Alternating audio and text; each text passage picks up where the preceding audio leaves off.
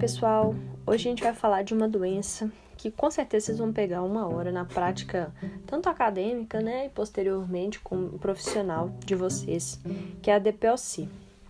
Bom, a DPOC é uma doença pulmonar obstrutiva crônica que acomete principalmente pacientes que são tabagistas ou que têm uma história de hiperresponsividade das vias aéreas, respiratórias, né?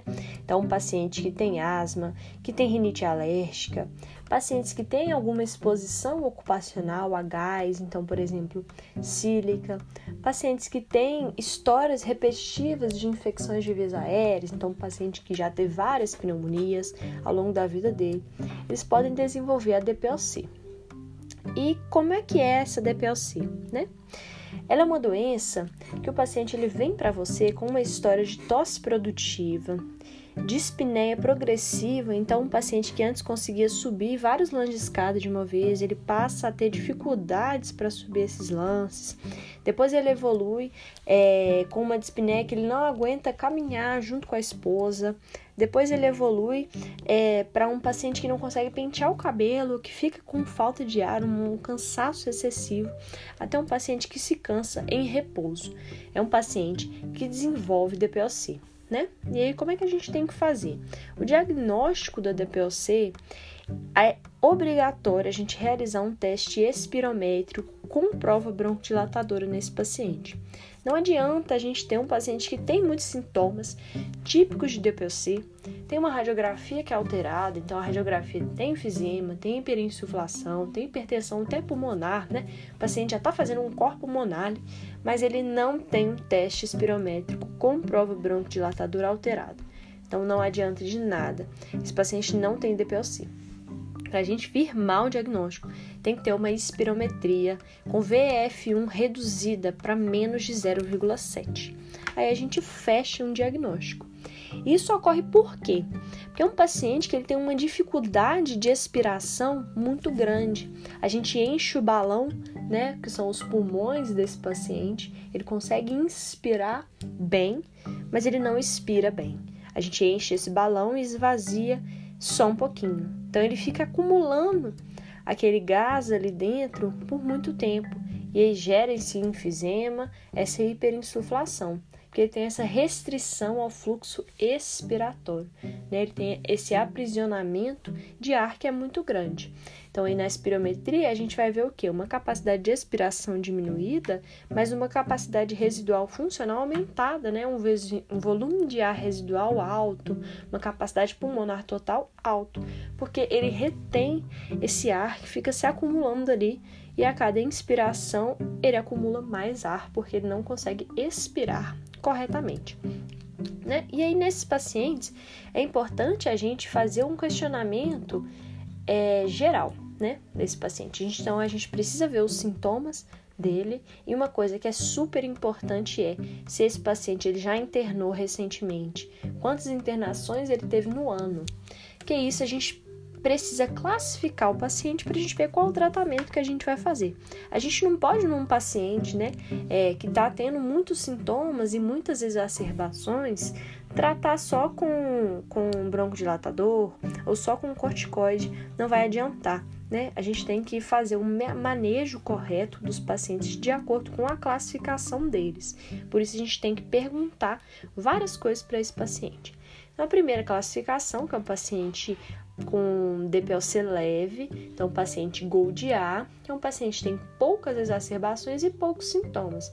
Então ele tem uma alta capacidade de exercício, né? Um paciente que é, consegue fazer é, caminhar muito tempo, subir lances de escada, e ele tem uma boa função pulmonar.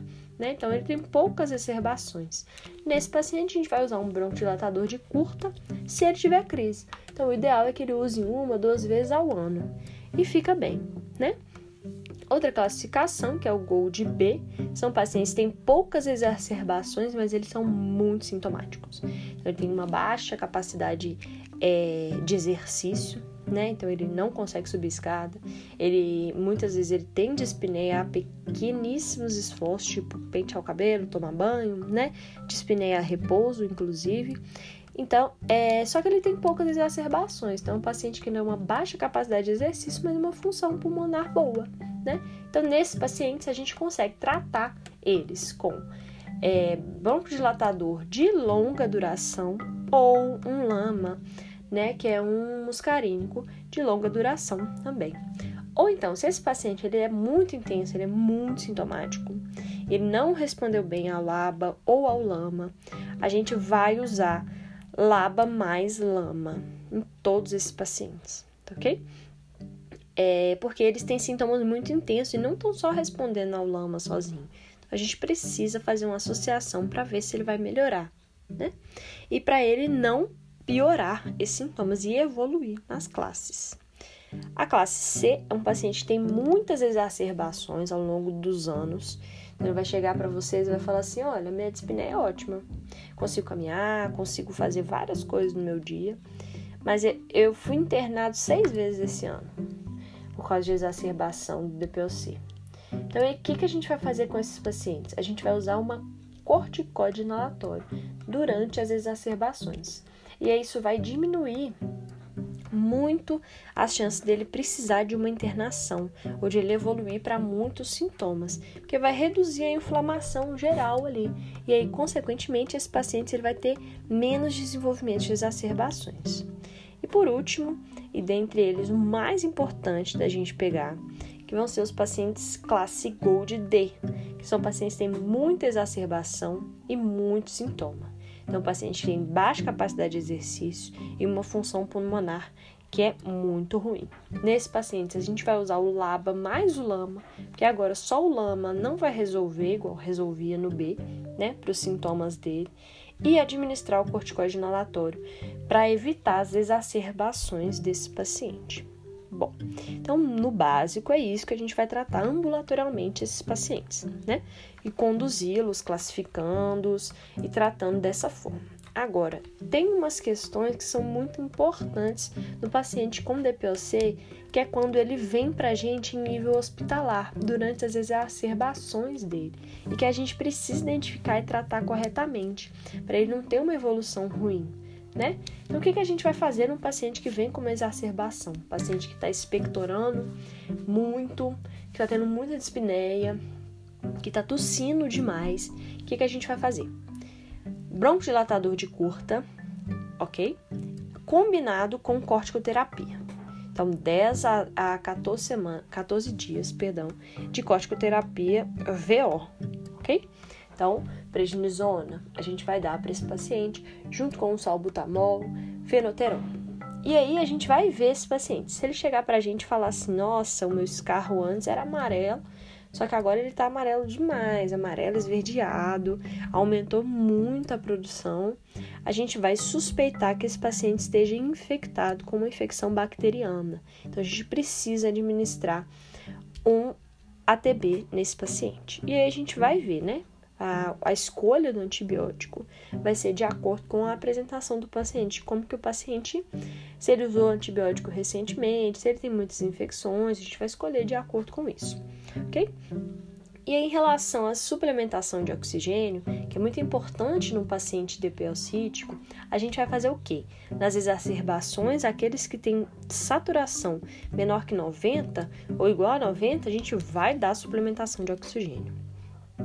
Já a longo prazo, que é uma coisa importante, gente, os medicamentos na DPOC, eles são extremamente importantes. A gente saber administrar e quais administrar nesses pacientes. Mas a suplementação de oxigênio é a única medida aliada à cessação do tabagismo, que também é extremamente importante.